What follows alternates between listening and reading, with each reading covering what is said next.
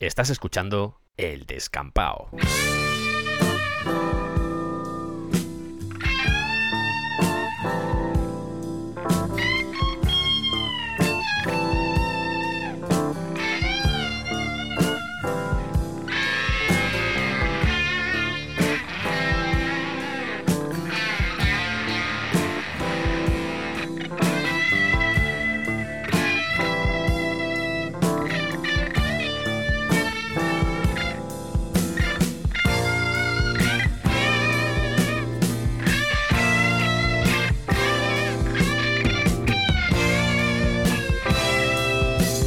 Bienvenidos al descampado.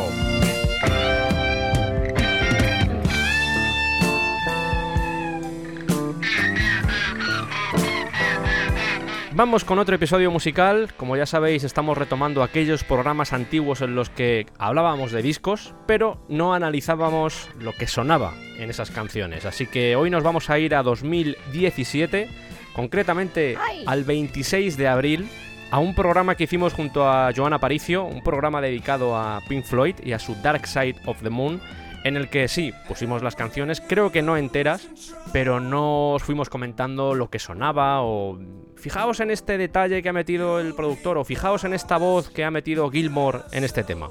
Como ya sabéis todos, esto forma parte de una serie de episodios que estamos ¿Lo va haciendo. a porque- contar otra vez? Sí, porque hay gente que seguro que nos escucha por primera vez. Sí, pero es que está la tercera o la cuarta vez que lo cuenta ya, Ah, ¿eh? pero las que hagan falta. Si quiere le pongo la que hizo en el programa anterior, en el de Queen. No, no, si lo vuelvo a explicar, no pasa nada. No si me... lo tengo aquí, si no me cuesta nada. Póngalo entonces, póngalo. voy, voy. Hola, ¿qué tal? Eh, voy Pero- a cantar esta, esta canción. Pero esto no es la. I see a little silhouette of a man, a Escaramouche, que me gusta mucho decirlo. Escaramouche, Pero- will you do the fandango? Esta no es la explicación, ¿eh? Sí, Esta no es la explicación, ¿eh? Galileo, Galileo, Vamos a ver, vamos a ver. Va- vale, vale. Galileo. ¿Qué- ¿Qué hace Andradio cantando esto? ¿Está por aquí Andradio? Eh, sí, hola, ¿qué tal? Que esto eh, eh, ha sido un poco gratuito o me da a mí la sensación, Andradio. Eh, puede ser, pero es que me gusta cantarla y yo la canto mucho cuando estoy solo, que es la mayoría del tiempo. Sí, pero es raro que lo hayas. Y abortamos misión, fuera, Pero. todos fuera.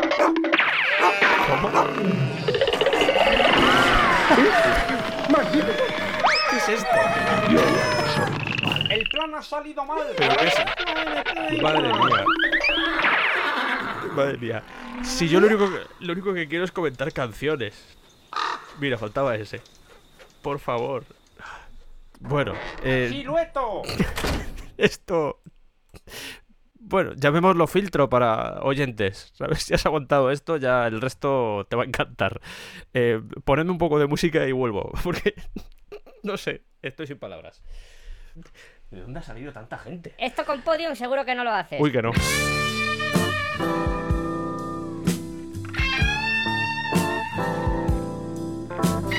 Aunque yo voy a comentar cosas, si queréis conocer el trasfondo de las canciones, os recomiendo que escuchéis aquel programa de 2017 porque analizamos y os contamos la historia que hay detrás del Dark Side of the Moon.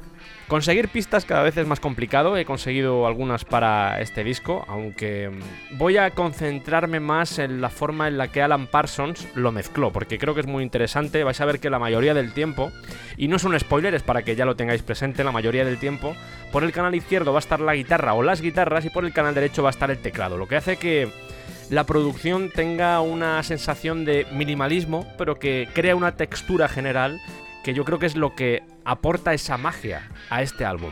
Esa simplicidad que tiene la mezcla, que en el fondo es compleja, porque sin tener arreglos rimbombantes, refleja un cariño y un mimo por el sonido, que al final es uno de los grandes misterios que envuelven a este álbum. No sé qué ha dicho, pero me ha gustado. Yo sé que no siempre hemos tenido pistas, de hecho lo de las pistas pues ha sucedido un par de veces, tampoco es algo común. También soy consciente de que lo apreciáis mucho, de que os gusta mucho que haga eso, pero a veces no es posible. Y creo que simplemente escuchando las canciones y dando ciertas pautas de cómo hacen las cosas con el sonido, aunque no sea igual que escuchar las pistas, porque eso siempre mola, poder escuchar la voz de, de Michael Jackson o de Freddie Mercury es apasionante, o de Robert Plant o de quien sea.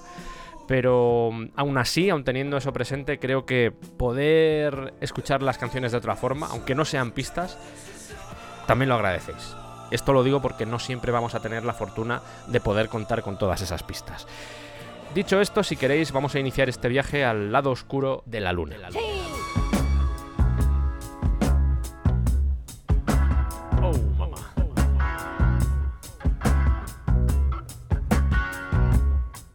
Y caminando con nuestra escafandra a través de esos valles volcánicos, de esas montañas lunares, lo primero que tengo que deciros es que mi intención, es un poco ambiciosa, lo sé, pero mi intención cuando acabe este programa es que tengáis una visión clara de lo que es el sonido Pink Floyd. Ese sonido que para muchas bandas coetáneas de Pink Floyd era como una especie de bellocino de oro al que no había forma de llegar. Obviamente el elemento más destacable eran los compositores que estaban detrás de esos temas, es decir, Waters, Gilmore, Wright y Mason. Eso es lo primero. Pero vamos a ver que hay ciertos detalles como el sonido de una guitarra, como la forma de arreglar, como incluso armónicamente también hay cosas que se repiten en toda su discografía. Vamos a ver que ese tipo de conceptos, cuando los sumas, el fruto que te sale es el sonido Pink Floyd. Ya digo que os voy a mostrar diferentes ejemplos y no quiero enrollarme más porque yo creo que ha llegado el momento ya de empezar con Speak to Me, que es la introducción del disco, una introducción muy especial. Os contamos la historia en aquel episodio con Joan Aparicio en el que os hablamos del disco pero os recuerdo que era una mezcla de las diferentes canciones que aparecen en el álbum, Sí. cogiendo algunos elementos que las representan. Es decir, por ejemplo, la voz de Claire Torrey, un latido del corazón. Todos esos elementos al final acaban componiendo una especie de collage sonoro. ¿Puedes decirlo tú, Andradio? Collage sonoro. Gracias, Andradio. Vamos a escucharla. La tengo puesta ya, ¿eh? Escucho un poco de masa. Los latidos van a 60 bits por minuto, es decir, como si fuera un reloj, Mejor para ti. que en este caso representaría el final del tema Eclipse, porque sabéis que es como un disco cíclico, que acaba igual que empieza. Me gusta cómo retumba cuando te lo pones con auriculares. Ahora entran relojes por el canal derecho que pertenecen al tema Time. Y por la izquierda alguien hablando. Ahora vemos lo que dicen. Cajas registradoras de Money. La risa de Peter Watts, que aparece también en Brain Damage. Que es el padre de Naomi Watts. Sintetizador como si fuera un helicóptero pasando de un lado para otro. Como en On the Run. Y ahora la voz de Claire Torrey, la cantante de The Great Geek in the Sky, por el canal derecho. Corto ahí porque hay un piano invertido que pertenece al tema Breathe. ¿Por qué? Porque es el siguiente. Os recuerdo que separaron las dos canciones porque Nick Mason fue al que se le ocurrió. Nick Mason es el batería, para todos aquellos que no conocéis mucho a Pink Floyd. Bueno, pues se le ocurrió la idea que os comentaba antes de hacer un resumen del disco en una sola canción. De hecho, él aparece acreditado como el que está manipulando las cintas con esos sonidos que luego aparecen en, en este tema. ¡Ay, los royalties! Aunque es un disco en el que habla mucha gente porque se pasearon los Pink Floyd por Abbey Road, que fue el estudio donde grabaron el Dark Side of the Moon, se paseaban con una grabadora y le iban preguntando a la gente cosas. De hecho, una de las preguntas clave fue ¿Tienes miedo a la muerte? De esa forma, al final recopilaron todo lo que habían grabado y lo fueron insertando en los diferentes temas. Así que tenemos un montón de voces trufando todo el disco. A veces dicen cosas con sentido, otras veces dicen cosas muy estúpidas y otras incluso se ríen. Todo muy loco, pero oye, son Pink Floyd y nos gusta. Se ríe el solo, ¿eh? Vamos a escuchar qué dicen para que os hagáis a la idea estas primeras voces, estas voces que suenan en Speak to Me.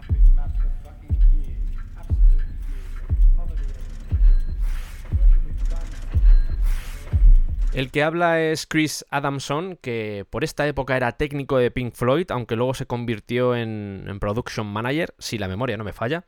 Y lo que nos dice, en cierto modo, está vinculado al mundo de la música, porque sería algo así como... He estado cabreado muchos putos años, realmente muchos años. He estado al límite durante mucho tiempo, dejándome la piel en bandas. Pues parece que lo he dicho yo eso. Andradio, no hace falta que abras y cierres la puerta cada vez que hables. ¿De acuerdo? A mí no me paga lo suficiente.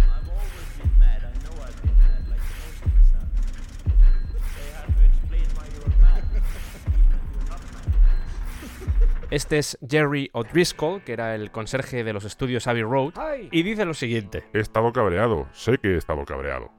Como la mayoría de todos nosotros, es difícil explicar por qué estás cabreado. Incluso si no estás cabreado. Andradio, ¿esto lo escribiste tú? Puede ser. Ya me lo imaginaba.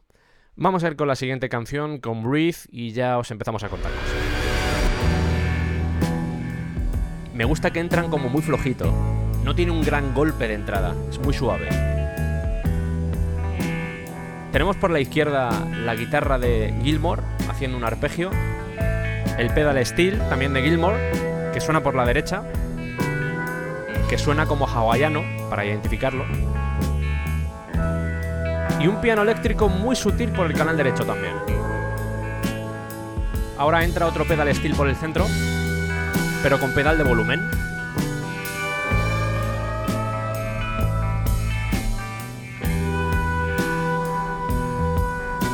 Luego os explico la configuración de guitarras.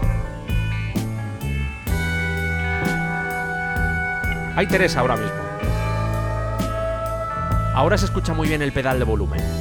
Ahora. Y todavía no canta nadie. Canal derecho, piano eléctrico. Ahora es más claro. Se escucha el piano eléctrico dando la acorde. Es un Rhodes, además. Un Fender Rhodes. Vámonos.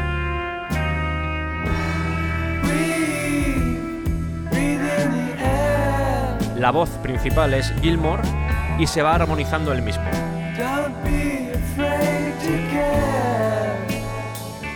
Es bajo con púa. Se parece mucho al inicio, solo que las voces han tomado el espacio central. Por eso ahora solo tenemos dos guitarras, por la izquierda y por la derecha.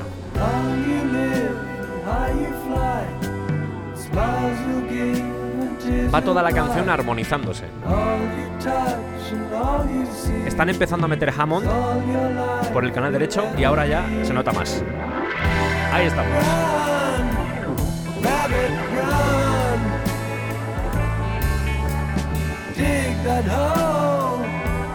Guitarra de la izquierda. Hammond respondiendo. La línea de bajo.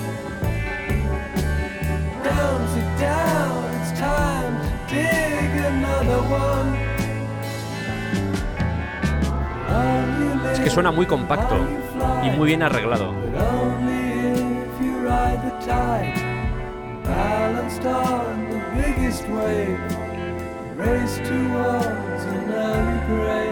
Como todas las canciones van unidas, las pistas acaban de forma muy abrupta, así que bueno, os hacéis a la idea de que originalmente en el disco va todo seguido.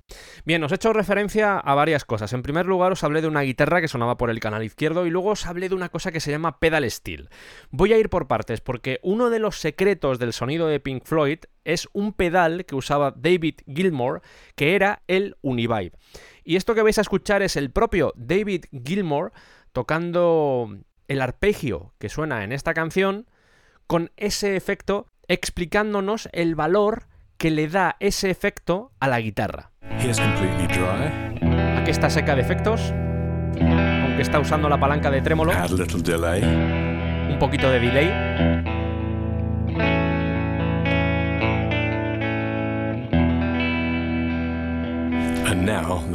El pedal Univibe. Él lo llama la magia.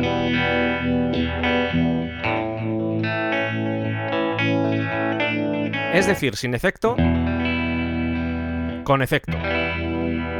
¿Notáis la diferencia, no? ¿Qué es este Univibe o Univive? ¿Vale? Por si queréis buscarlo, V-I-B-E. Esto es un pedal de efectos, de hecho Jimi Hendrix también lo usaba, es un pedal de efectos de los clásicos, de esos clásicos vintage, que aún a día de hoy se siguen vendiendo, aunque no son iguales que los que había en esa época, obviamente. ¿Por qué nació este Univibe? Ya os hemos hablado alguna vez de los órganos Hammond. Y esos órganos Hammond a veces pasaban por unos altavoces Leslie. ¿Qué tenían de especial estos altavoces Leslie? Que daban vueltas, giraban. Doppler. De hecho, podías elegir dos funcionalidades, chorus o trémolo. Doppler. Entonces a... y este nombre me gusta mucho, Fumio Mieda, no me lo estoy inventando, es japonés, se le ocurrió, oye, ¿y si en vez de tener un altavoz Leslie, que eso pues tiene un gasto importante, ¿por qué no creo un pedal que intente emular lo que se consigue con ese altavoz Leslie? Y de esa forma nació el Univibe. A priori era para organistas, pero acabó siendo usado por guitarristas. ¿Por qué? Porque mola mucho el sonido. Si Jimi Hendrix lo usaba, era por algo. Se parece a un Leslie, pero no es un Leslie. Y este efecto de guitarra originalmente de órgano, va a estar en casi todo este disco.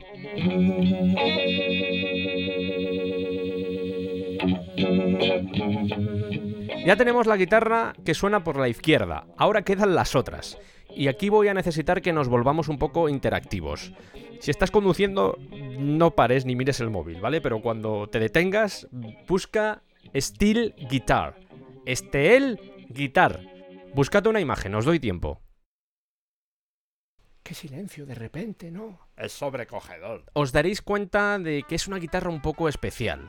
Está colocada sobre cuatro patas, está mirando hacia arriba, se toca con una cuña de metal. Es raro. Es una guitarra porque tiene cuerdas y parece que tiene trastes, pero no parece la típica guitarra con caja de resonancia ni nada. Es una cosa un poco rara. Dentro de la familia de esas steel guitars tenemos por ejemplo la lap steel guitar, que se coloca sobre el regazo, seguramente lo habréis visto alguna vez. Es más, hay guitarristas que se ponen la guitarra, la guitarra habitual, por ejemplo una Gibson, se la pone sobre las piernas y la tocan así, sobre todo para hacer cosas con slide, utilizan ese tipo de técnicas. Y finalmente está la pedal steel guitar, que es la que usa por ejemplo Gilmore en este disco. La pedal steel guitar se parece a una steel guitar normal, lo único que trae pedales. ¿Y qué se hace con esos pedales? Cambiar la afinación.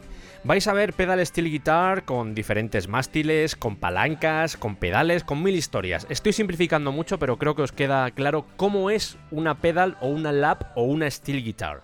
Ahora vamos a escucharla. Este es Todd Clayton tocando Sleepwalk, que es un clásico.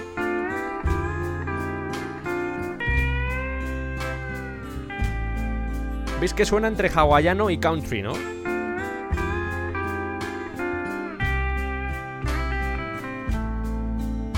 Claro, si a este tipo de guitarra le metemos un delay,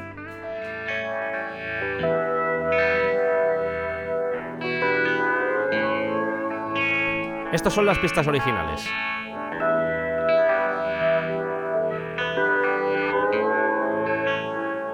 Voy a dejar la guitarra del centro sola.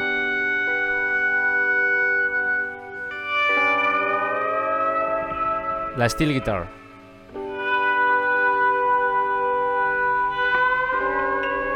Si le metes el resto,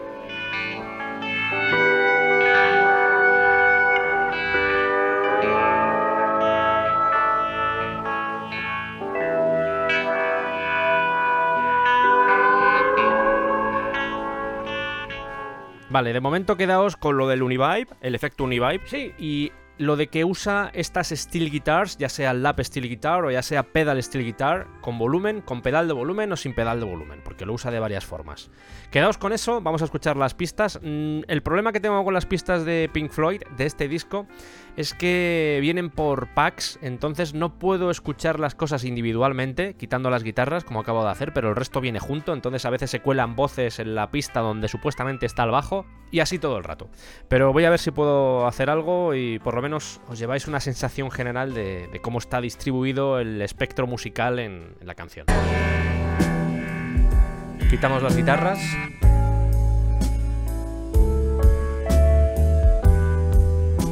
Eso que suena es un piano eléctrico a través de un altavoz Leslie.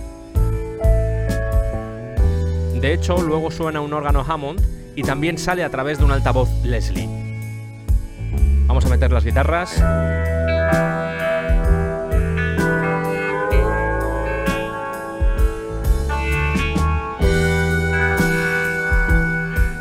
Hay una pista muy curiosa, esta,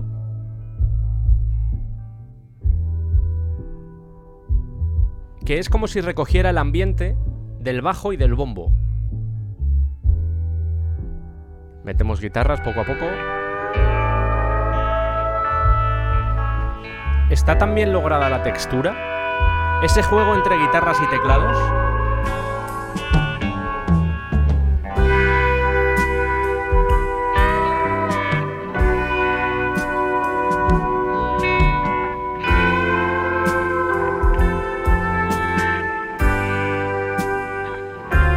A escuchar las voces.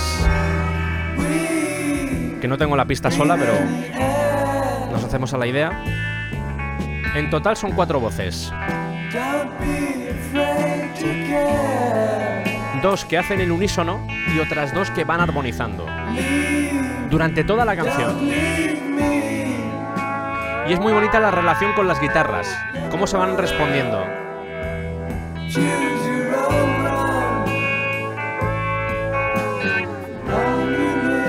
Voy a enseñar la entrada del Hammond.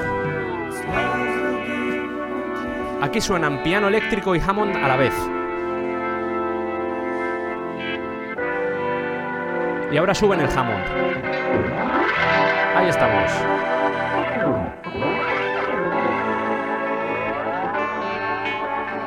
¿Cómo sube ahora la guitarra agudo?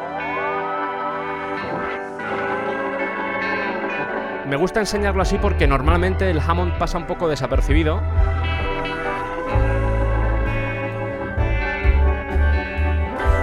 El bajo va empastado con el bombo.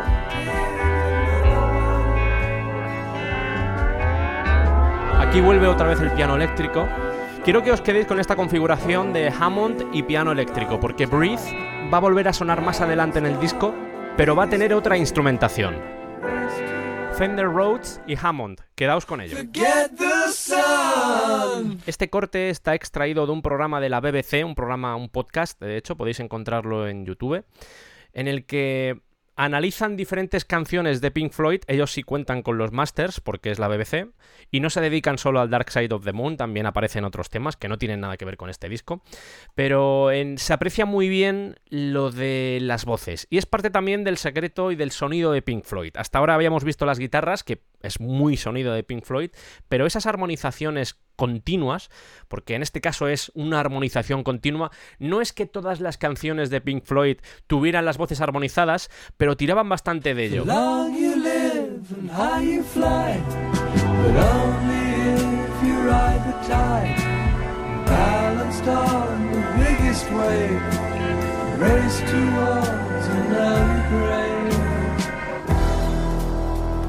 Vamos a irnos con On the Run.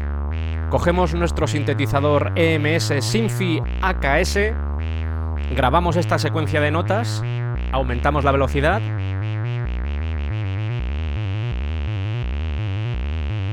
Vamos a bajarle la velocidad. Se la volvemos a subir. Y empezamos a tocar botones. A ver qué va pasando.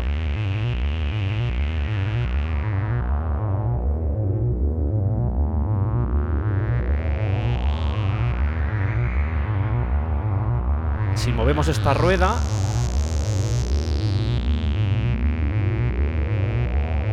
¿Veis cómo el sonido va cambiando, no? La secuencia es todo el rato la misma.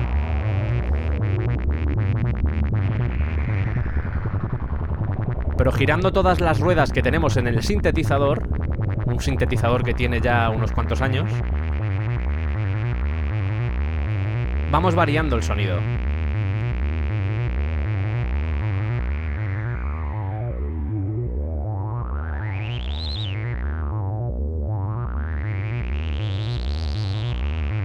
De hecho, se pueden hacer cosas como esta.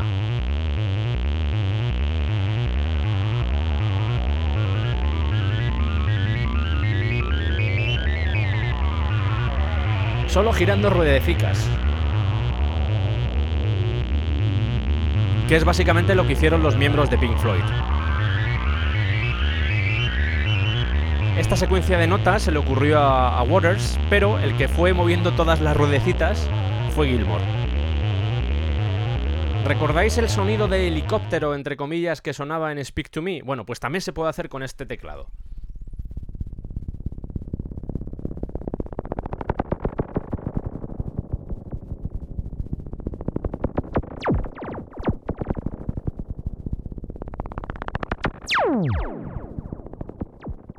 Tenemos ya este sintetizador que fue puesto a la venta en 1971, recuerdo el EMS Synthi AKS, pero tenemos también otro sintetizador que va a aparecer en otras canciones de este disco, el EMS, es de la misma marca, VCS3. Y el que lo toca en esta grabación es Roger Waters, precisamente.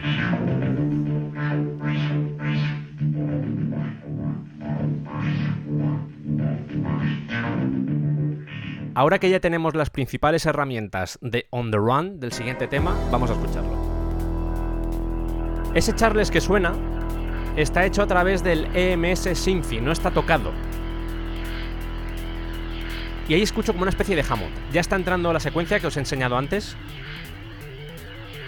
Hay que entender el contexto de la canción, está vinculada a los aviones, a los aeropuertos, al miedo a volar. Empiezan a aparecer sintes. Un anuncio de aeropuerto. Luego lo utilizaría para un disco suyo, Alan Parsons. Ahora escucharéis unos pasos, como muy agitados. Ese es Peter James, ayudante de Alan Parsons, que le dijo, Ponte a correr, que lo voy a grabar. ¿Ya estás cansado? el sinte que está entrando por la izquierda. Y ahora otro por la derecha. Se han juntado en el centro. Son aviones, básicamente. Hechos con sintetizador, pero aviones. Empiezan a subir el volumen del sinte. El secuenciador sigue ahí a tope. Estos girando ruedecicas, como os he explicado antes.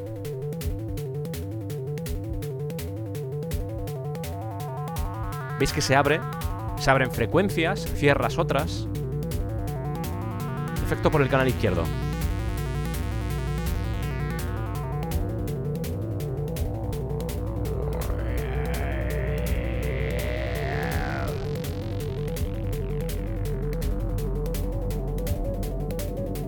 Están subiendo un poco el Charles, o el falso Charles, porque es sonido blanco. Sintetizador por la derecha. Esa voz es de Roger The Hat Manifold, el road manager de la banda. Y este sonido es una guitarra siendo frotada contra un pie de micro, con mucha distorsión.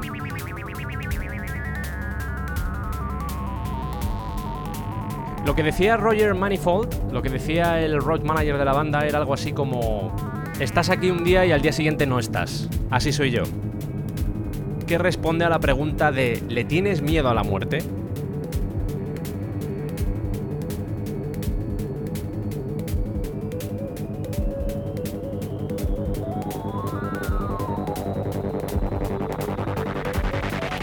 Plan helicóptero. Se escuchan latidos. Como sonaba en el primer tema, en la introducción, en Speak to Me. Risa de maníaco. Un sonido como un avión que está a punto de estrellarse.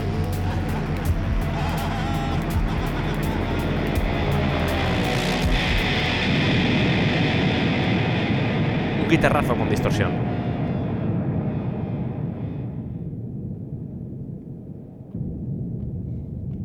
La explosión. Alguien corriendo. Mola porque parece que va a volver y lo cortan. Y se queda este sonido de fondo. Que es muy parecido a lo que escuchas cuando vas dentro de un avión, precisamente. Me gusta que las canciones vayan unidas entre ellas. Le da como mucha continuidad y, y el concepto pues gana más peso.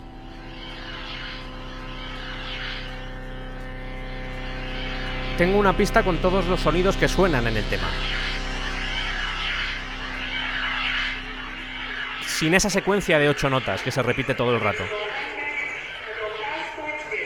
Lo del aeropuerto. Los pasos.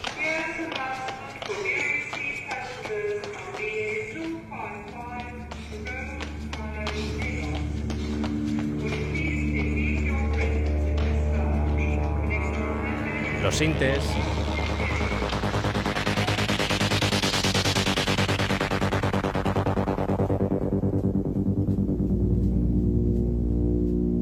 Quedaos con este sonido porque va a aparecer más adelante en el disco.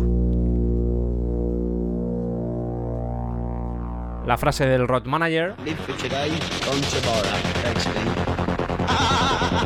Y esta es la guitarra que os mencionaba antes. Que ahora me he dado cuenta de que está invertida. Le doy la vuelta. Así es como se grabó. Esto que estoy haciendo es cirugía sonora, básicamente. Es, eh, creo que se trata de un disco muy icónico, un disco que ha pasado a la historia. Y este tema siempre ha tenido o ha encerrado bastantes misterios. Y el hecho de que pueda enseñaros esto, a priori puede parecer, oye, nos estás enseñando ruidos. ¿Qué mierda estás haciendo, Sergio? Pero creo que es interesante poder ver la otra cara, no solo de la luna, sino el lado oscuro de On the Run, que también mola. Y este es el guitarrazo final.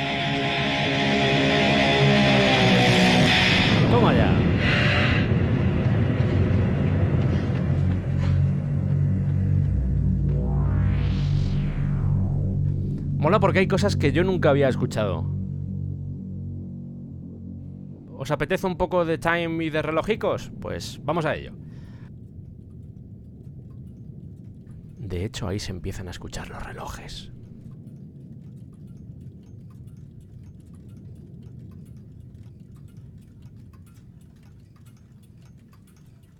¡Ay!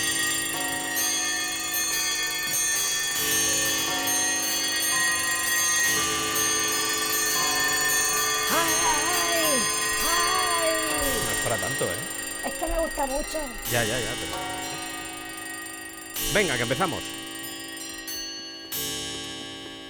Este tic-tac tiene pinta de haberse hecho posiblemente con un sintetizador. Como el Charles del tema anterior. El Synthi AKS, seguramente. Nos vamos. Aquí hay varias cosas. El sinte que da la nota del bajo es el VCS3. Ese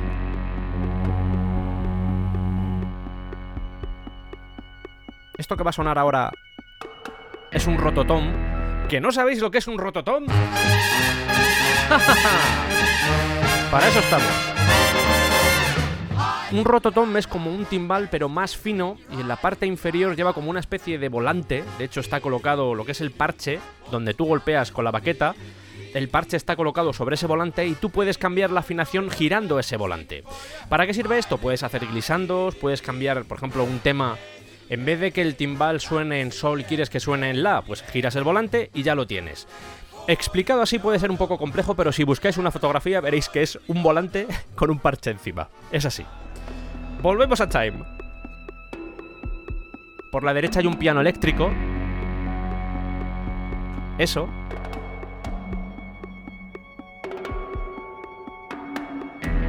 Mason sigue con los rototoms. Por cierto, este tema está acreditado a los cuatro. Y hay como una nota de fondo aguda. Ah, esa. Que podría ser un sinte o un órgano.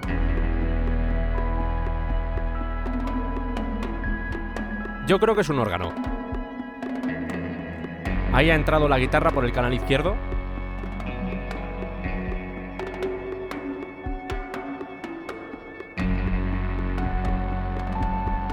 Mason se está gustando. La guitarra que suena es una Fender Stratocaster. Es curioso cuando estás escuchando la canción para comentarla que este tipo de secciones se pueden hacer un poco largas, pero cuando has conectado con el disco, se te pasa en nada. Y ese concepto de continuidad que posee, yo creo que tiene mucho que ver en eso.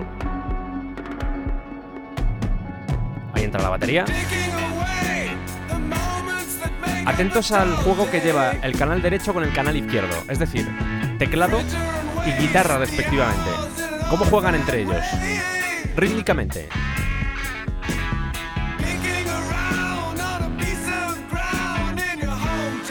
Dos pistas de voz de Gilmore doblándose en unísono.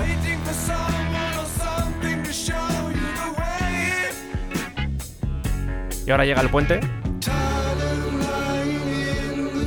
Y este es Richard Wright, el teclista. Entran los coros. Y hay un órgano por el canal derecho. Lo que hacen con las voces ahora. Le han metido un efecto. Ahora Gilmore dobla a Wright. El sinte dando la nota grave. Los coros apoyando la armonía. ¡Guitarra! Solo de guitarra con fuzz y con delay. Tiene mucho eco. con slide.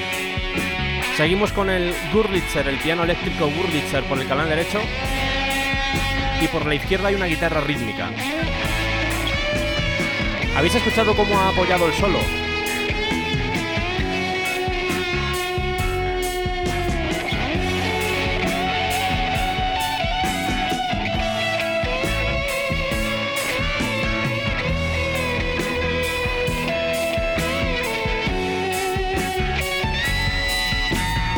De vez en cuando meten el sinte para apoyar al bajo, pero toda la atención está centrada en el solo.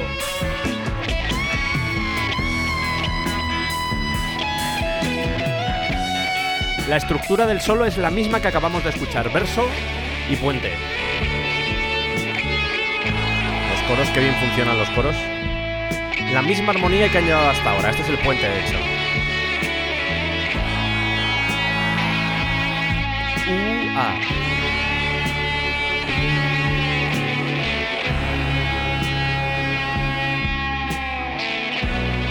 Gilmore está dejando más espacio entre las notas. ¿Veis que el sonido está como lleno y ahora cuando empieza a cantar desaparecen cosas? Volvemos al verso. Mismo arreglo. Ahí entra el sinte. Mola porque ese sinte grave lo meten de vez en cuando, pero no todo el rato. Ahí lo meten. Aquí no. Y ahora otra vez.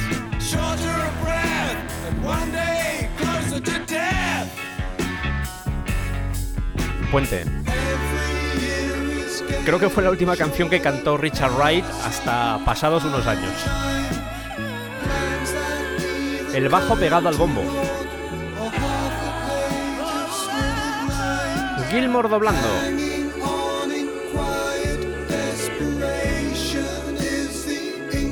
Esto suena tan Pink Floyd. Este acorde. Y este. Y ahora vuelven a Breathe, al primer tema. O en este caso al segundo tema, porque el primer tema es la introducción. El Speak to Me. Pero el arreglo ha cambiado. Aunque luego os voy a enseñar la diferencia, tenemos un órgano Farfisa y un piano eléctrico Burlitzer.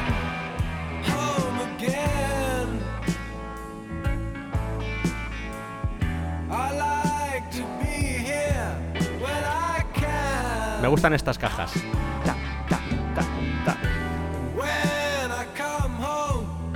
Acordaos que en Breathe había una guitarra que estaba arpegiando todo el rato y la guitarra que está sonando por el canal izquierdo ya no hace eso. Es el mismo tema, arreglo diferente. Ahí se escucha bien el órgano, el farfisa.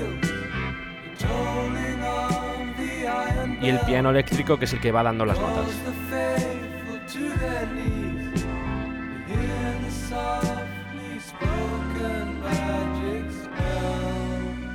Antes de ir a por las pistas, vamos a ver cómo han arreglado esta sección de dos formas diferentes. Esta es la primera versión, como os decía, guitarra arpegiando por el canal izquierdo y el piano eléctrico pasado por el altavoz Leslie por el canal derecho. Vamos a escuchar la de Time. Más percusiva. Y en vez de ser un Fender Rhodes, es un Burlitzer, que suena más agresivo, Canal derecho. Voy a combinar ambas. Lo cambio ahora. Varían las voces. Vuelvo otra vez. Cambio de versión. Y aquí se escucha más el órgano Farfisa, la versión de Time. Ahí se escucha bien. Incluso la ecualización que llevan las voces es diferente. En Breathe son mucho más oscuras. Esto es como detalle simplemente. Os he hablado del Burlitzer, del piano eléctrico Burlitzer y del piano eléctrico Fender Rhodes. Siempre ha habido mucha competición entre ambos porque hay usuarios que tiran mucho del Burlitzer y otros que tiran mucho del Fender Rhodes y son como muy son fans muy acérrimos. Durante los próximos minutos voy a intentar explicaros por qué son tan diferentes, porque creo que es bonito luego cuando estás escuchando una canción reconocer de repente, "Oye, eso creo que es un Fender Rhodes."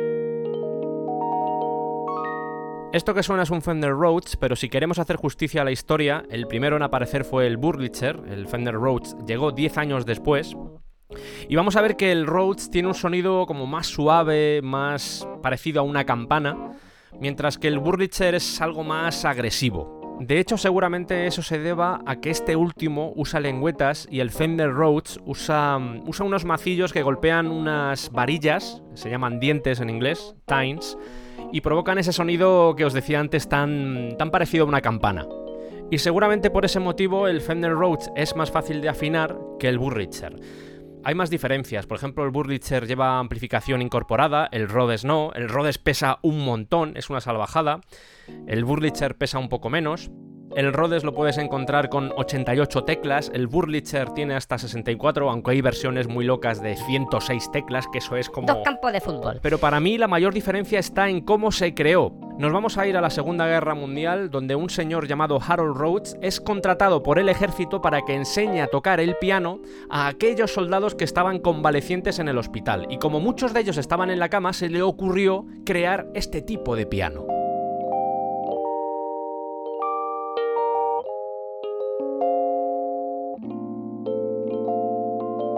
En el caso del Wurlitzer, básicamente es que existía una compañía llamada Wurlitzer que se dedicaba a hacer pianos de cola. Y dijo, oye, ¿por qué no invertimos un poco y hacemos pianos que sean eléctricos? Vamos a comparar los dos sonidos. Esto sería un Wurlitzer y esto sería un Fender Rhodes.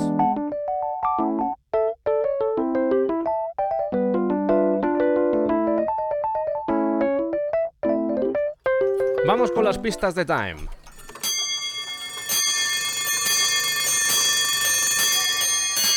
Tengo también este reloj.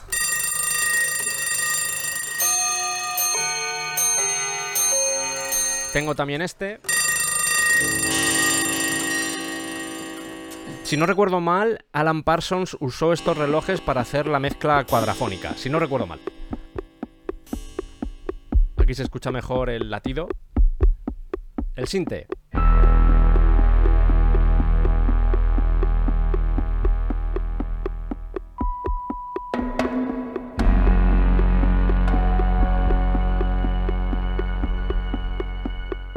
Voy a dejar solo el rototom.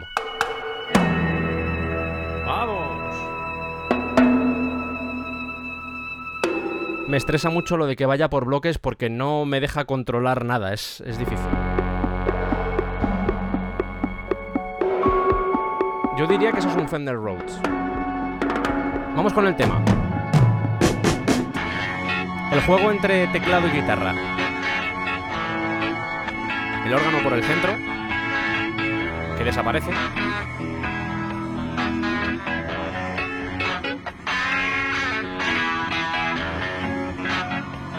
Combinan perfectamente.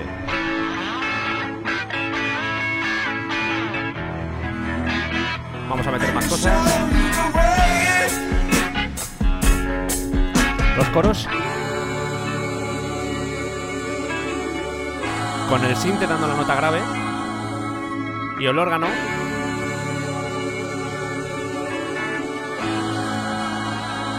Vamos a meter a Gilmore y a Wright.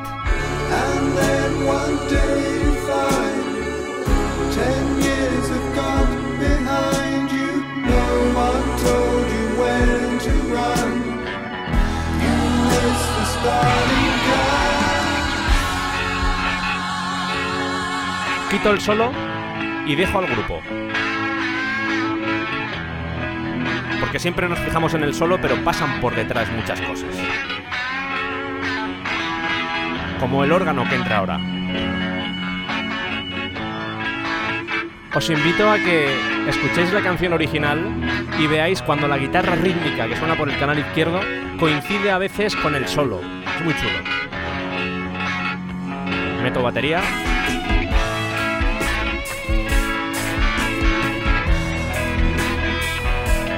Y un poquito de solo. Que no se me enfade Gilmore.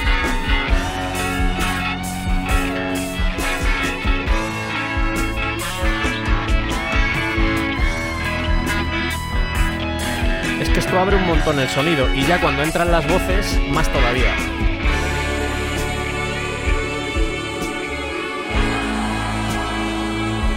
El farfisa. Hay un sinte dando una nota grave.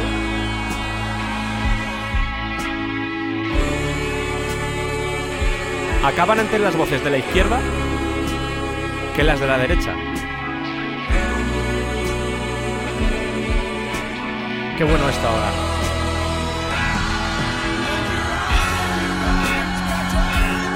Gilmore no quiere repetir la misma guitarra y hace este arreglo.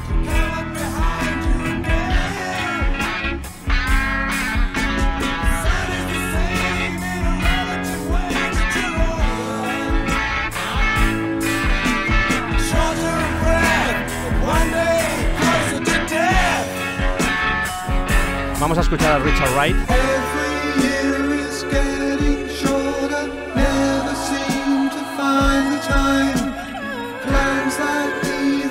Me gustan mucho los grupos en los que cantan todos los miembros o casi. Le da un color a todo. on in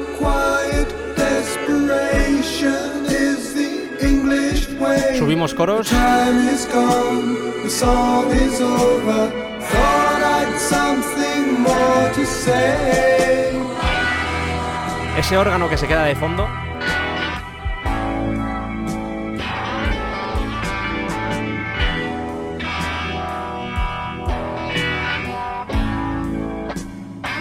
Me gusta cómo reaccionan los instrumentos cuando entra a cantar. Que hacen "Wow". Un poco de Burlitzer.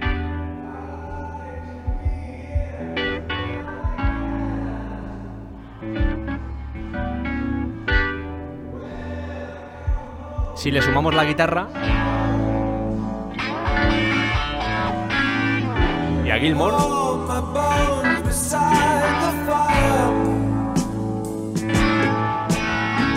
Escuchad los teclados de esta parte.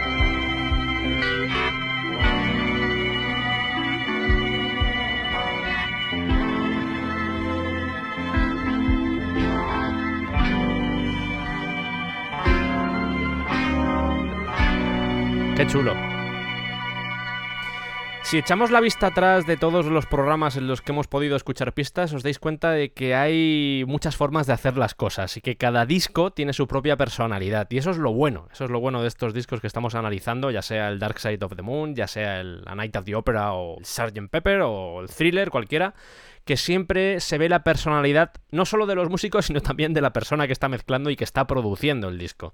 Y en este caso ya vemos que tiene ciertos elementos que lo separan, por ejemplo, de lo que veíamos en el último programa de Queen.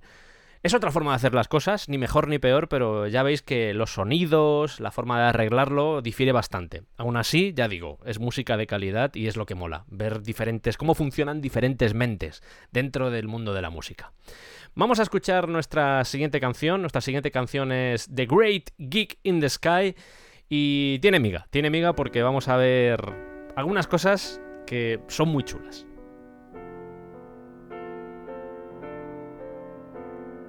El piano tiene dos micros. Ya vimos que lo hacían también en Bohemian Rhapsody. Me encanta esta entrada de Gilmore. Esa. También entra el bajo. Eso es un pedal steel guitar.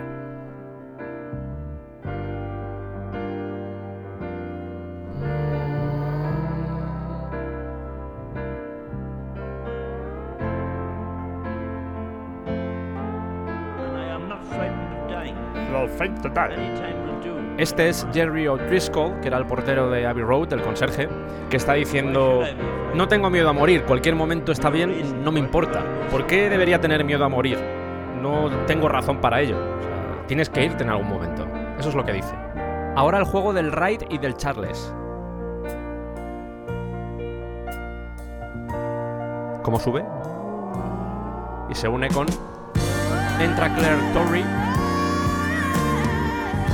Canal derecho el Hammond de Richard Wright.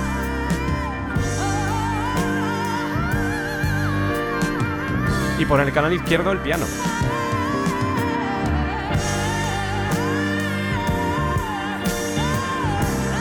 Es tremendísima esta mujer.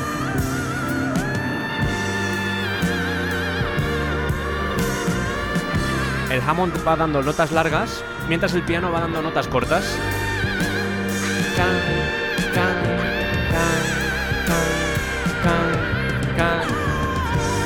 Me gustan los timbales en esta parte. Ahora entra como un Hammond por la izquierda. O ruidos. Escucha bien.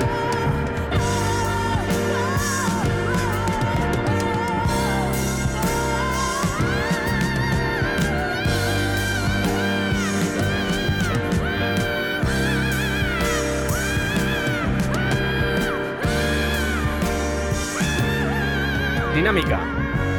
Abajo.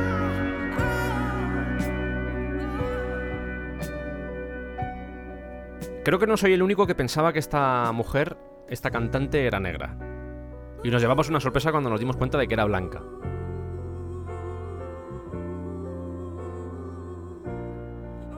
El bajo. Además que grabó dos. Le dijeron, grábate otra más. Fue a grabar la tercera y a la mitad dijo, es que no, no puedo hacerlo mejor de lo que lo he hecho ya. No se me ocurre nada, me estoy repitiendo. Y lo dejó, cosa que es honrosa, muy honesta. Al principio lo hacía como con sílabas, pero el grupo le dijo, no, no, queremos solo voz, que el instrumento sea la voz. Y ella de repente pensó en una guitarra y es lo que está haciendo. De las tomas que hizo, luego Alan Parsons se puso a recortar y este es el resultado. Tiene una afinación la tía, madre mía. Es que hace unas transiciones de abajo a arriba esta mujer, unas subidas. Ahora se escucha una voz. Esa era My Watts, que es la madre de Naomi Watts, y por lo tanto pareja del road manager, de Peter Watts. Y lo que ha dicho muy muy muy suave ha sido, nunca dije que tuviese miedo a morir.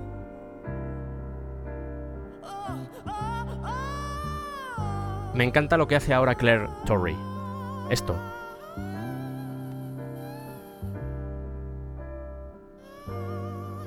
El bajo es muy sencillo, pero acompaña perfectamente. Creo sinceramente que hay un antes y un después de escuchar esta canción. Por lo menos a mí me pasó. La canción tiene algo atávico, no sé, es, es casi mágico, pero cuando entras en ese trance, en el trance de la voz, es, es, no sé, hay algo ahí. Es un viaje.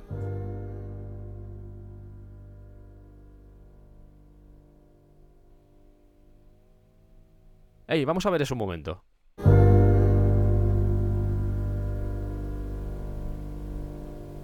Ahora. Qué curioso. No sé si lo hicieron a propósito o es un tema de la cinta o qué. Yo opto por el tema mecánico, casi seguro. De este tema no puedo jugar mucho con las pistas, pero tengo, por ejemplo, esta primera versión, esta primera mezcla, donde no está la voz de Claire Torrey, y esto os va a encantar, hay noticias relacionadas con la NASA.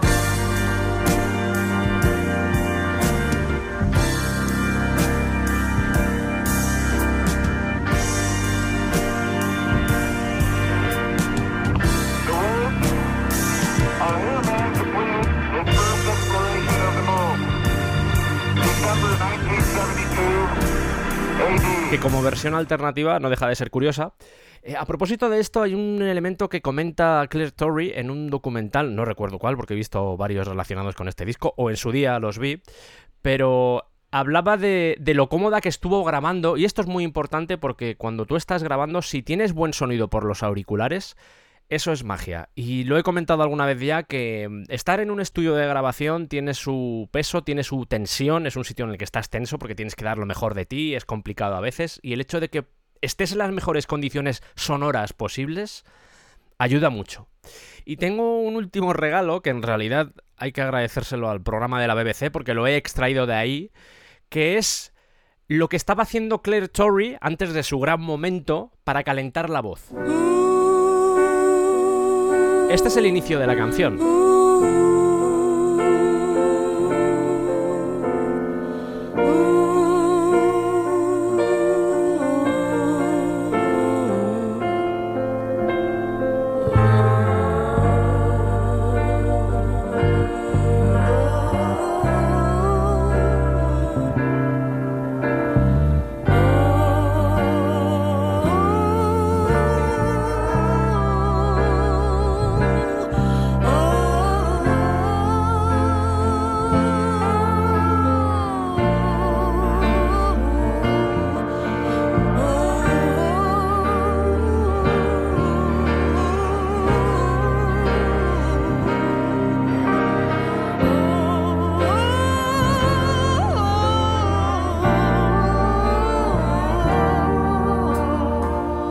La original, con las pistas que tengo, que no son muchas.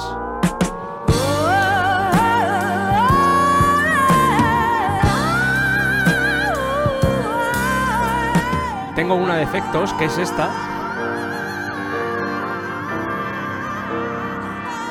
Que suena súper espacial.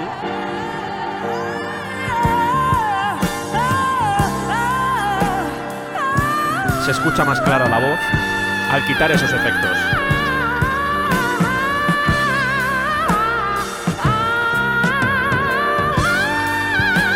No importa las veces que escuche esto, que siempre me pone los pelos de punta.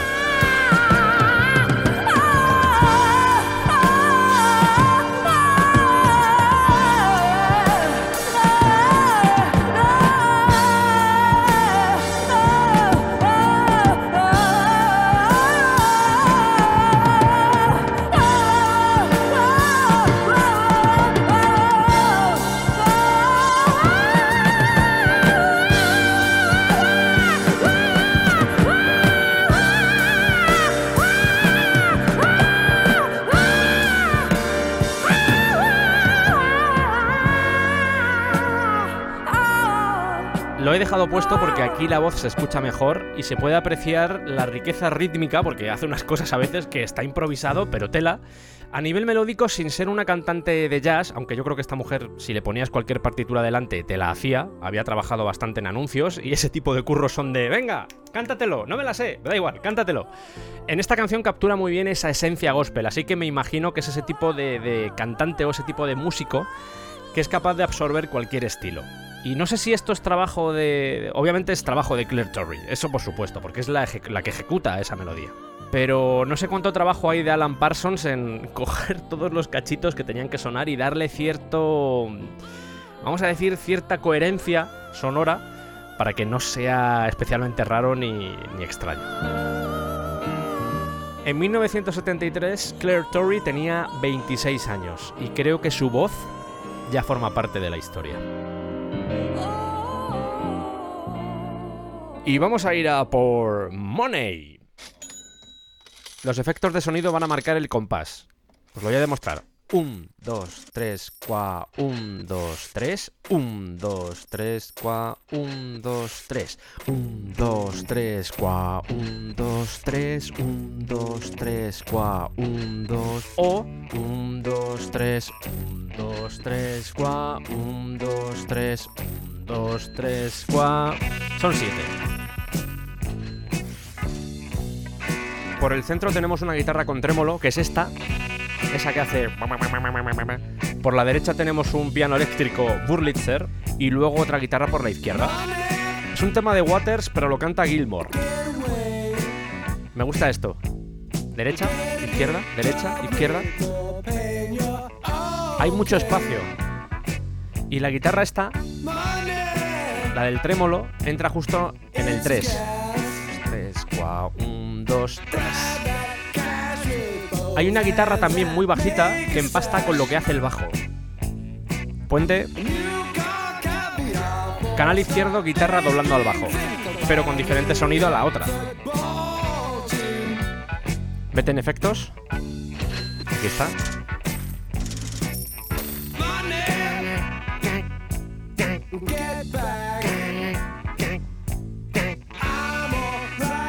Otra vez lo de derecha izquierda, derecha izquierda. La voz está grabada dos veces. Habitualmente el rock y el pop está en 4x4. Esto estaría en 7x4. Le quitan 1. Cambio a puente.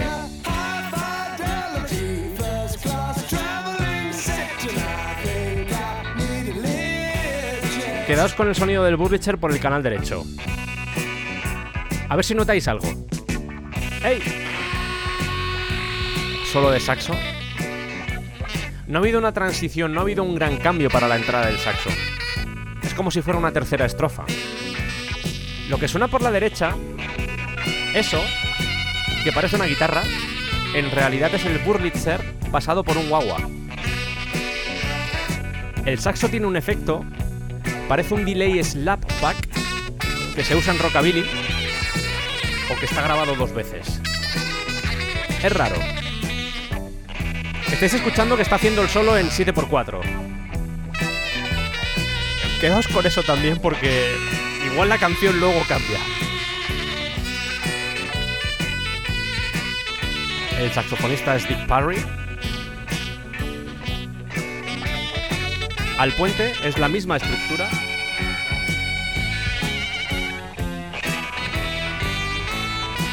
¡Vámonos! Solo de guitarra. Son dos guitarras en realidad. Cada una por un canal. Y aquí viene lo de... 1, 2, 3, 4. 1, 2, 3, 4. ¡Vaya! Ha cambiado. A mí me ponéis el solo en 4x4, ¿eh? Vale, Gilmore. Mucho delay. De hecho tiene un fuzz por ahí también. El Charles. Que no sé si lo va haciendo con una mano, pero... Está bien, ¿eh? Ahora crescendo. Se están acelerando un montón aquí. Yo aquí escucho dos Charles, por el canal izquierdo y por el canal derecho. Se van abajo y se seca todo de repente. Sin efectos. Los timbales. La línea de bajo. El Burricher con guagua por el canal derecho que sigue ahí. Este Charles sí está tocado con dos manos.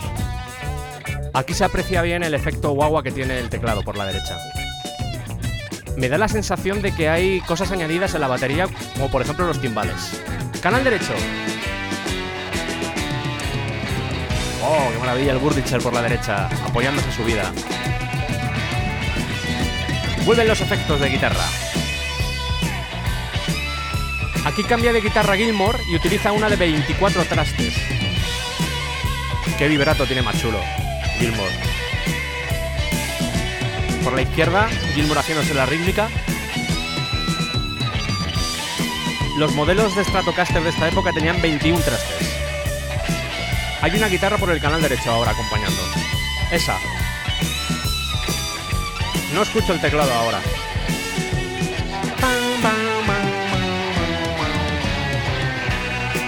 El tempo, el tempo.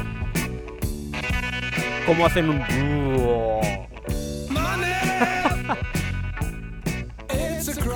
Y aún así van todavía rápidos.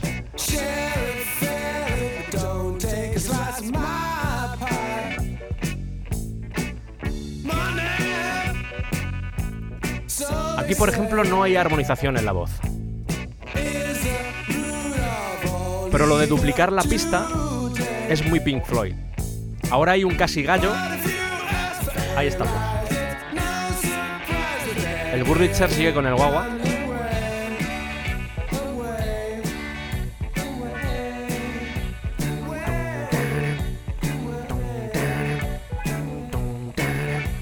Gilmore sigue haciendo cosas de fondo. ¿Lo escucháis? Este que habla ahora es Henry McCullough, que era guitarrista de los Wings de Paul McCartney. Y dice, no lo sé, estaba muy borracho en esa época. Ojo a Gilmore. es un falso fade out porque en realidad se une con la siguiente canción. Por eso acaba así. Voy a empezar por el final porque es lo que tenemos más fresco.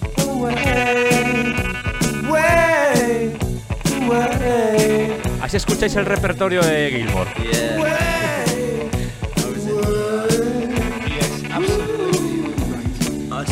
Certainly was in the race.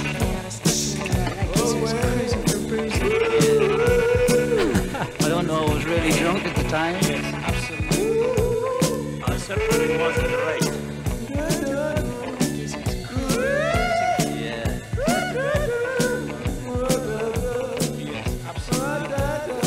I certainly was in the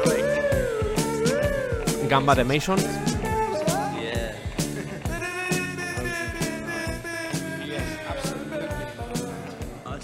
Creo que esto lo hicimos en el programa original. Vuelvo a insistir otra vez. Hay mucha historia detrás de cada canción. Tenéis que escuchar ese programa porque yo creo que es necesario para entender todo. Creo que hice la prueba ahí, pero lo voy a volver a demostrar otra vez. Vamos a escuchar el principio de la canción, el tempo que lleva y cómo la acaban. 120-121 BPM, más o menos. La parte del último solo. Aquí están por los 140 BPM. Y ahora la parte final.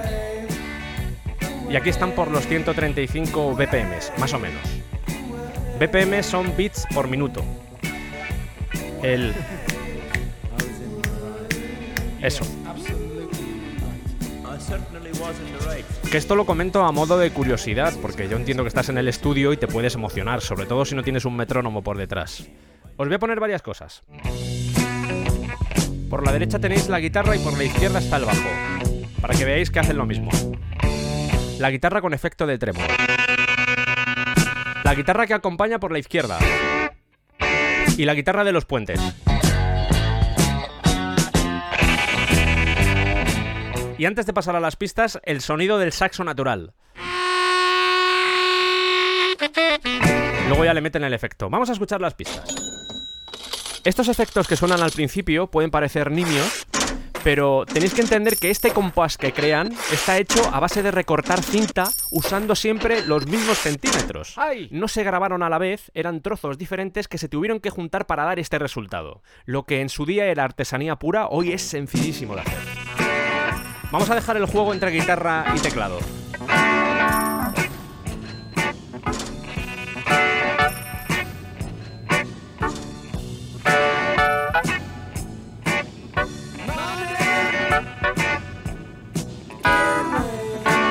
Aquí se ve bien lo de izquierda a derecha. Ahí.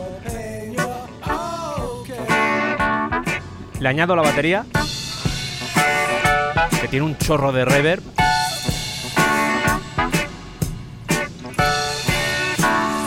¿Cómo dejan espacio ahora?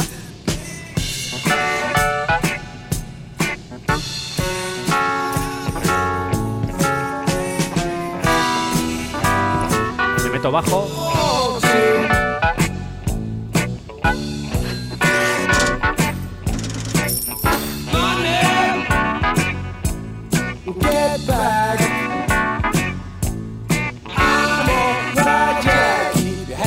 La guitarra sola. El teclado solo.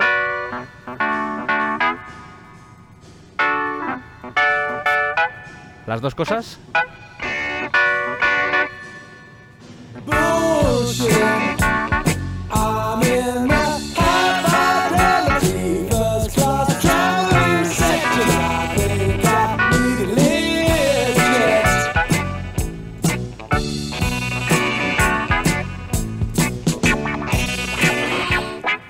Gurlitzer con guagua.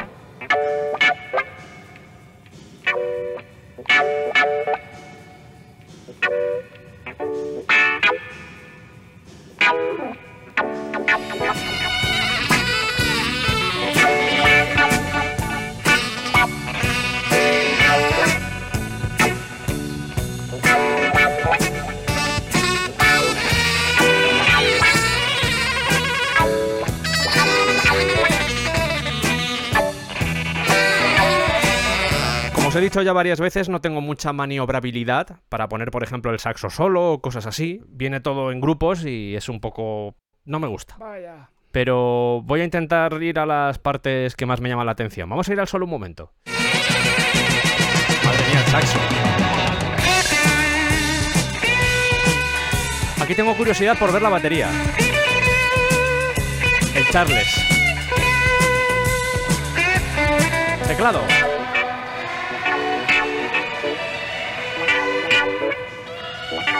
Guitarra.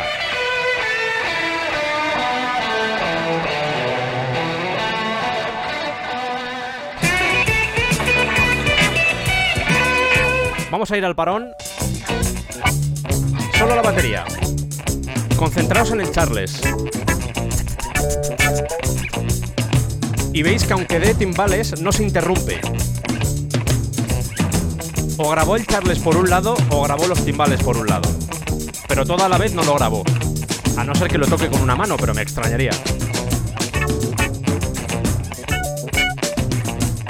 No es posible. El teclado. Hay un piano ahí. suena a percusión, no suena Charles. Guitarra y batería. ¿Cómo coinciden las notas?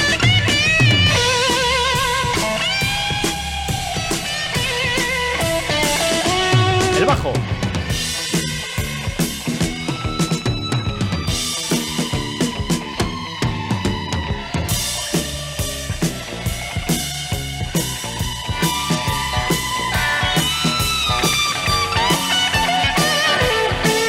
¿Y el teclado?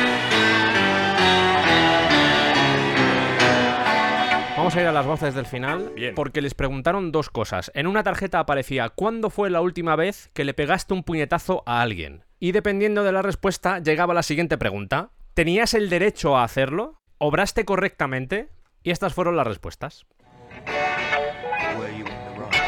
Yeah, Sí, I was in the right.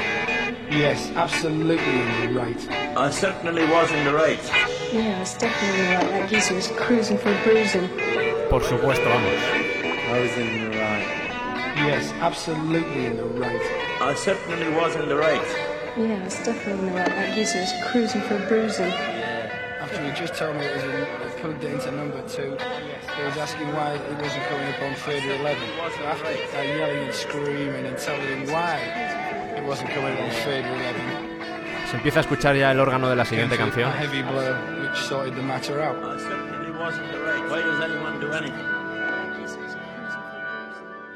Y de hecho vamos a pasar ya al siguiente tema, Us and Them. Y a partir de aquí no tengo pistas.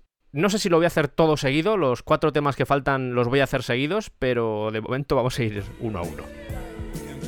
Venimos de Money,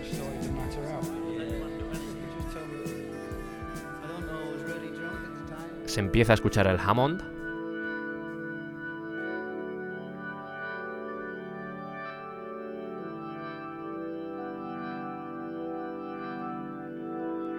Este tema tiene armonías muy muy chulas, muy chulas. Se nota que metió mucho mano Wright. Hay novenas, hay acordes suspendidos, hay séptimas, eh, muy completo. Y de nuevo tenemos esa típica entrada de los temas de Pink Floyd que no entran en plan con platazo ni nada, entran súper suavecito. Right. Hammond por la derecha, otra vez, y guitarra por la izquierda. El patrón de siempre. ¿Cómo hubiera quedado aquí un sitar por el canal izquierdo? Haciéndolo de la guitarra. Subida de bajo, piano y entra justo el saxo. Aquí tiene reverb, pero no el efecto de Money. Por la derecha.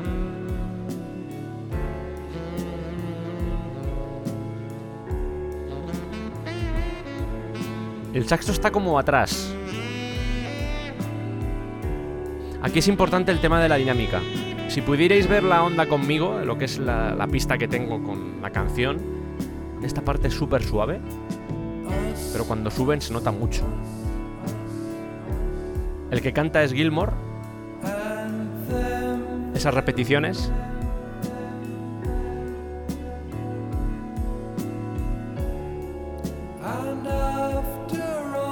Mucho espacio por todos los lados.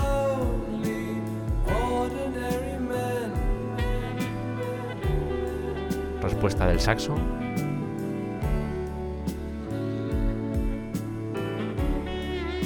Atentos a cómo repiten la palabra.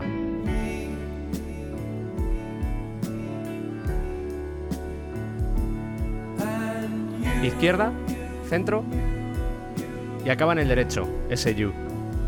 Está el delay puesto así. Este acorde me gusta mucho. Piano ahora, en ese acorde.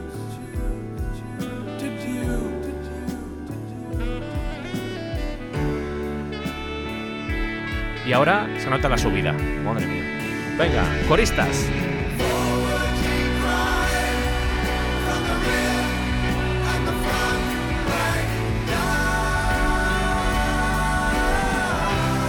y aunque no están los créditos, aquí escucho un sintetizador, dando esa nota grave.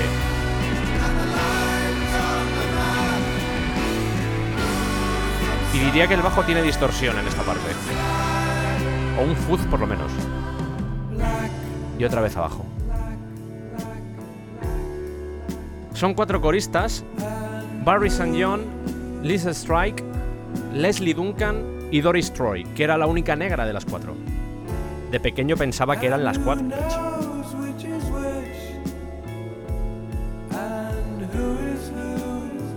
Se ha armonizado justo esa palabra.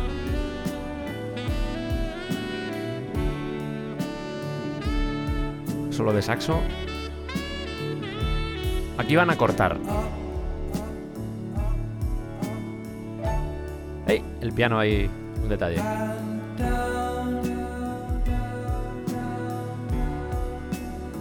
Esta repetición se ha escuchado muy bien.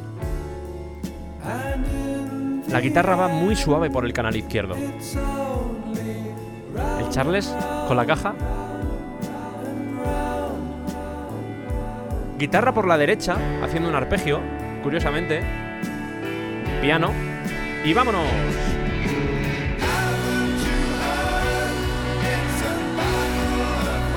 Aquí la armonía de voces la está haciendo Wright con Gilmore. El saxo ahora. Dando la nota aguda.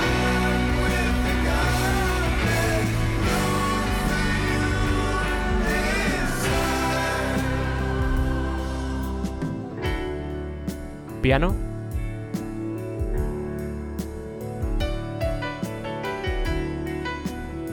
Adornos de guitarra por la izquierda.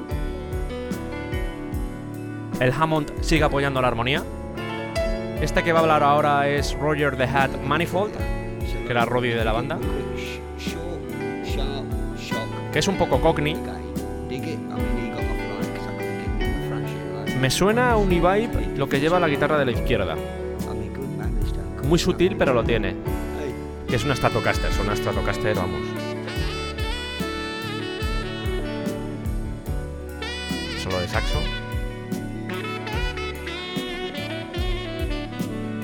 Me gusta más el sonido de saxo así que en Money, aunque entiendo por qué lo hicieron así en Money. ¿Cómo te abraza esta canción? Es tremendo. Y me gusta el bajo de Waters, que es muy funcional. Y ahora subidón del saxo también. Es la misma estructura otra vez. Con más platos. Mason se vuelve loco con los platos.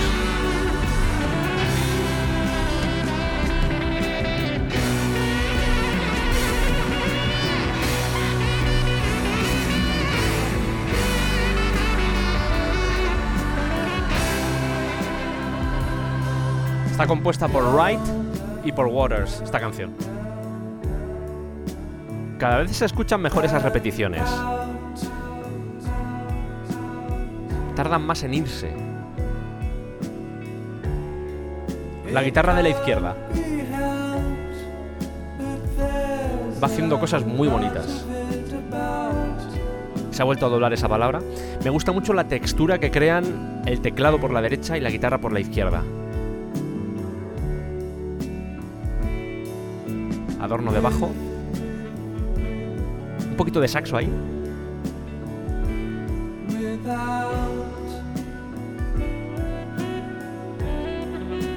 Bajito.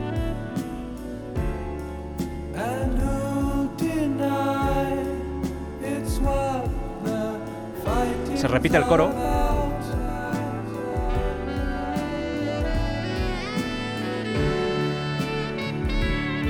Empasta muy bien la voz de Gilmore con la de Wright.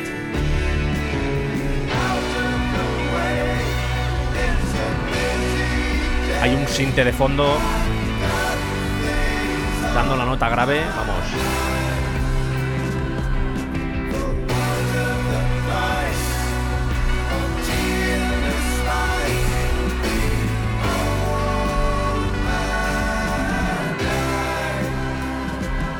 Y vamos a la siguiente canción porque aquí está todo unido. Guitarra con Univibe, muy centrada. El solo de sintetizador está hecho con un MS VCS3. Se va repitiendo, lo notáis, ¿no? Está lupeado a través de cinta, que es como se lupeaba para esta época. Cuando querías conseguir un delay. ¿Veis que se repite? Es como el Prophet Song de Queen. Lo que hacía Freddie Mercury con la voz, aquí lo están haciendo con los teclados.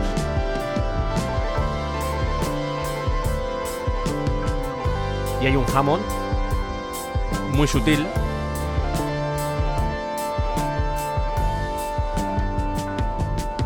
El groove del bajo y la batería.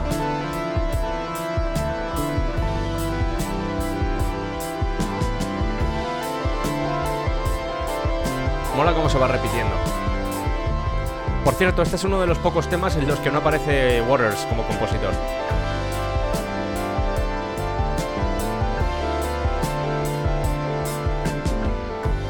Ahora dos guitarras con univibe y distorsión. Esas. Ahora se escucha a Gilmore gritar, acompañando la nota de guitarra. Ahora juego de guitarra con distorsión y guitarra sin distorsión, izquierda-derecha. La de la izquierda tiene un poco más de distorsión. El EMS Sinfi AKS. Ahí lo tenéis.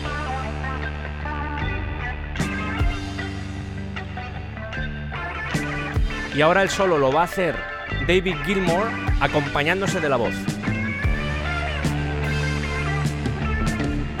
Está haciendo falsete.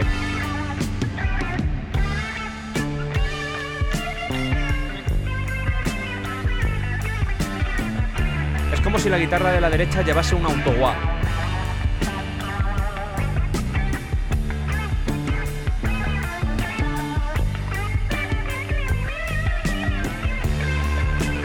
El synth se escucha ahí.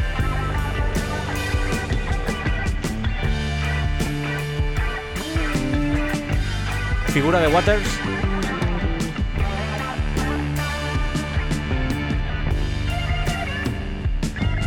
Ahí se escucha bien la voz de Gilmore. Haciendo scat. Vuelven los sintes.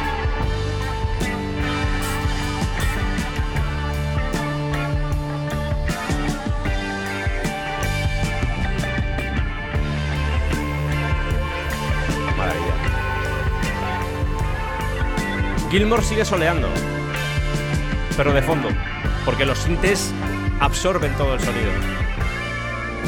Esta armonía me recuerda a algo.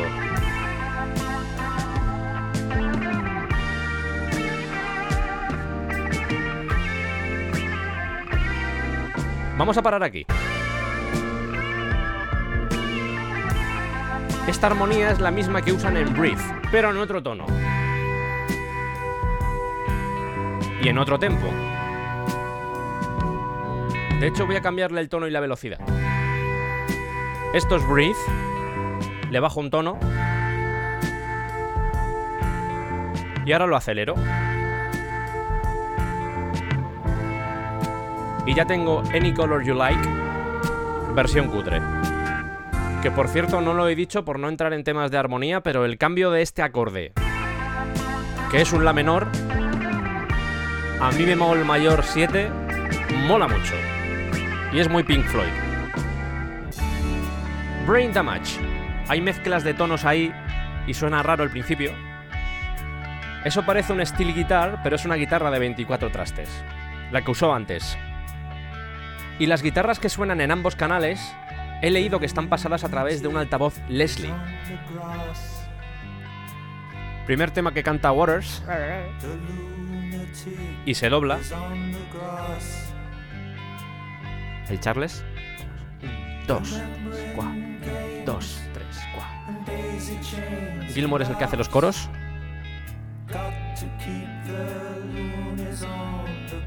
Y esto es muy Pink Floyd.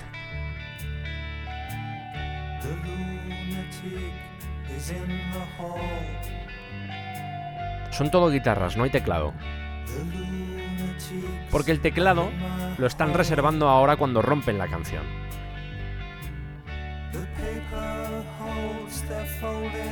De hecho, la onda se parece bastante a la de Us and Them. Ahora es cuando hace falta el teclado, el Hammond, de hecho. Ahí está el Hammond. Los coros están muy abiertos.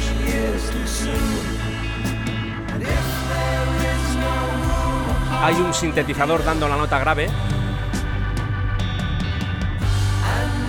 Las guitarras han pasado al centro. Este coro que viene ahora. Donde había antes guitarras han puesto voces. ¿Cómo se nota el sinte ahí? Y cuando desaparecen las coristas, las guitarras vuelven a su posición. Esta es la risa de Peter Watts, que además murió súper joven, murió con 30 años de, una sobredosis, el padre de Naomi Watts. La armonía, cómo responde la guitarra de Gilmore.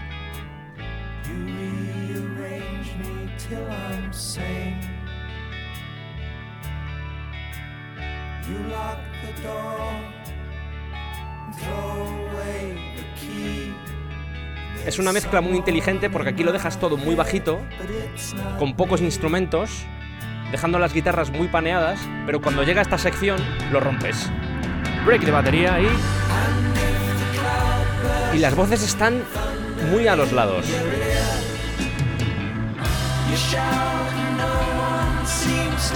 ¡Venga! Madre mía.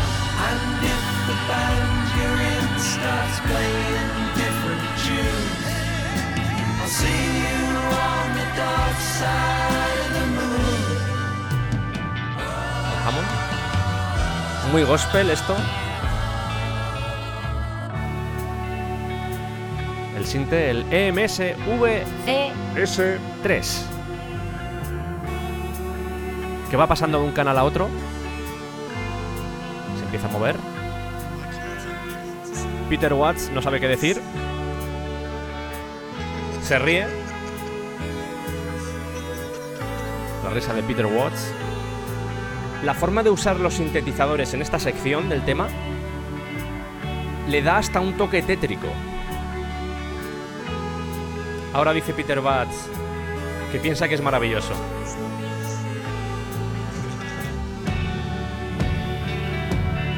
Leyendo los créditos de este tema me doy cuenta de que Nick Mason toca las campanas tubulares. Y claro, a priori no he escuchado ninguna campana tubular, al menos conscientemente. Y me he puesto a leer y resulta que en la mezcla, en algunas mezclas, no aparecía o estaba muy por atrás y no se perciben casi esas campanas tubulares. En otras mezclas o en otros remasters lo han corregido y se escuchan un poco más, pero al menos en esta versión que he elegido las campanas tubulares están muy por detrás y deduzco que es cuando da el subidón de teclado. Vamos a ir con Eclipse. Aquí se han entrado fuertes. Mucho Hammond. Y en esta mezcla lo que está más abierto es la batería, el resto está bastante en el centro. Guitarra y Hammond. Ese es Waters otra vez. Hay dos guitarras que van tocando el acorde en trastes diferentes. Entran los coros. El Hammond parece que sale a través de un Leslie y la guitarra también. Guitarra por la derecha.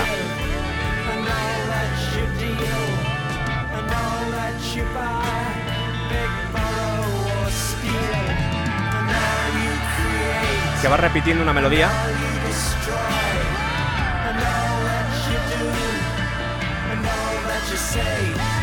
El bajo.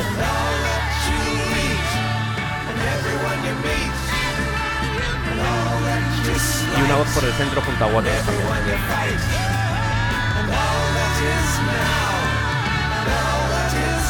Si buscáis épico en el diccionario os aparece esto.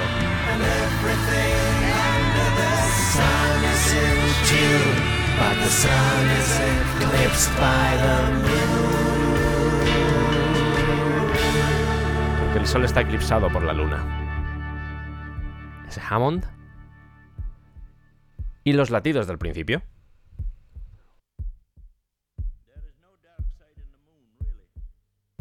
Ahí está hablando alguien, un momento.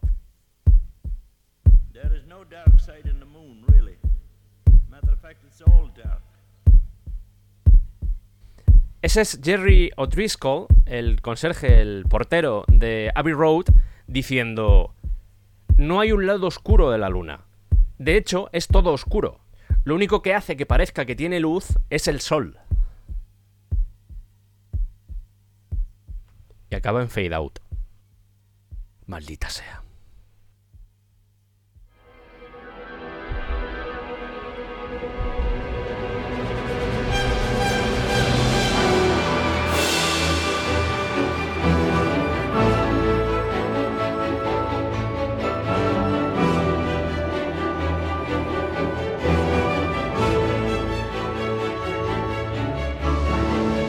¿Pero va a volver o algo? ¿Ha dejado la música puesta y se ha ido? Sergio. Ya estoy aquí, ya estoy aquí. Calma, calma. Parecía que había puesto la música ahí y se había ido ya. No, no. El programa había terminado ya. No, no, que va, que va, que va. Siempre es una alegría y un placer volver a escuchar este disco, este Dark Side of the Moon. Reconozco que es uno de mis discos fetiche que cuando empiezo a escucharlo tengo que terminarlo.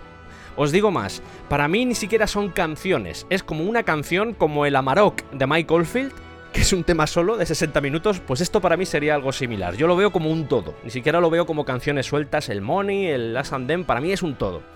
Y yo sé que el especial de Queen posiblemente fuera más espectacular, porque ahí estaba Freddie Mercury, analizar el Bohemian Rhapsody tiene su aquel, es algo que emociona, no vamos a negarlo, pero he intentado que en este análisis, en el de hoy, entendamos cómo funcionaba una banda como Pink Floyd y también cómo pensaba el técnico que estaba detrás, Alan Parsons. Creo que tenemos un concepto más claro de cómo es el sonido Pink Floyd, cómo se construía. He dedicado la primera parte del programa a hablaros de instrumentos, hablaros de sonidos, porque lo consideraba importante y sobre todo porque eso os ha dado herramientas para entender las canciones posteriores.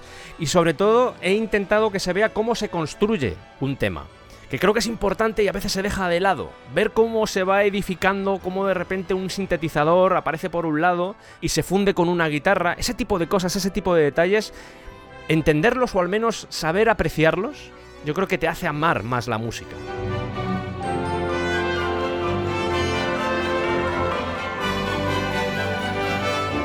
Tenemos claro también que, que, eran cuatro genios que no eran virtuosos, no eran unos maestros de sus instrumentos, pero sabían aportar lo necesario a las canciones.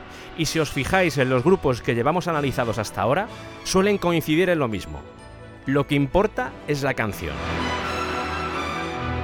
Espero que hayáis disfrutado mucho con el programa de hoy porque habéis visto que he tenido algunos problemas con las pistas porque no...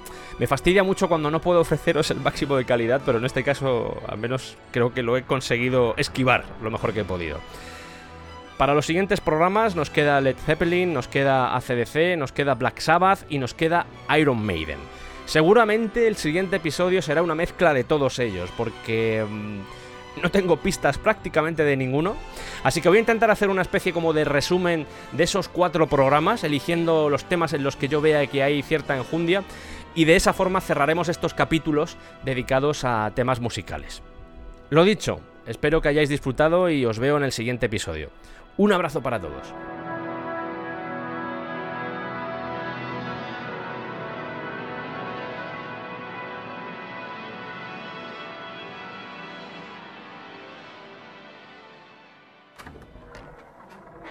¡Silueto! Hola, soy el Sergio que está editando. Ya he terminado el trabajo con este especial.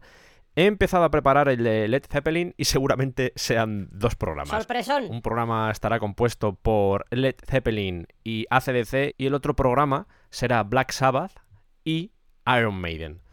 Va a quedar más o menos así, para que lo sepáis. Os dejo aquí esto porque seguramente esto no lo esté escuchando ya nadie. Vale. ¡Yo le escucho! ¡Psicodelia! ¡Psicodelia!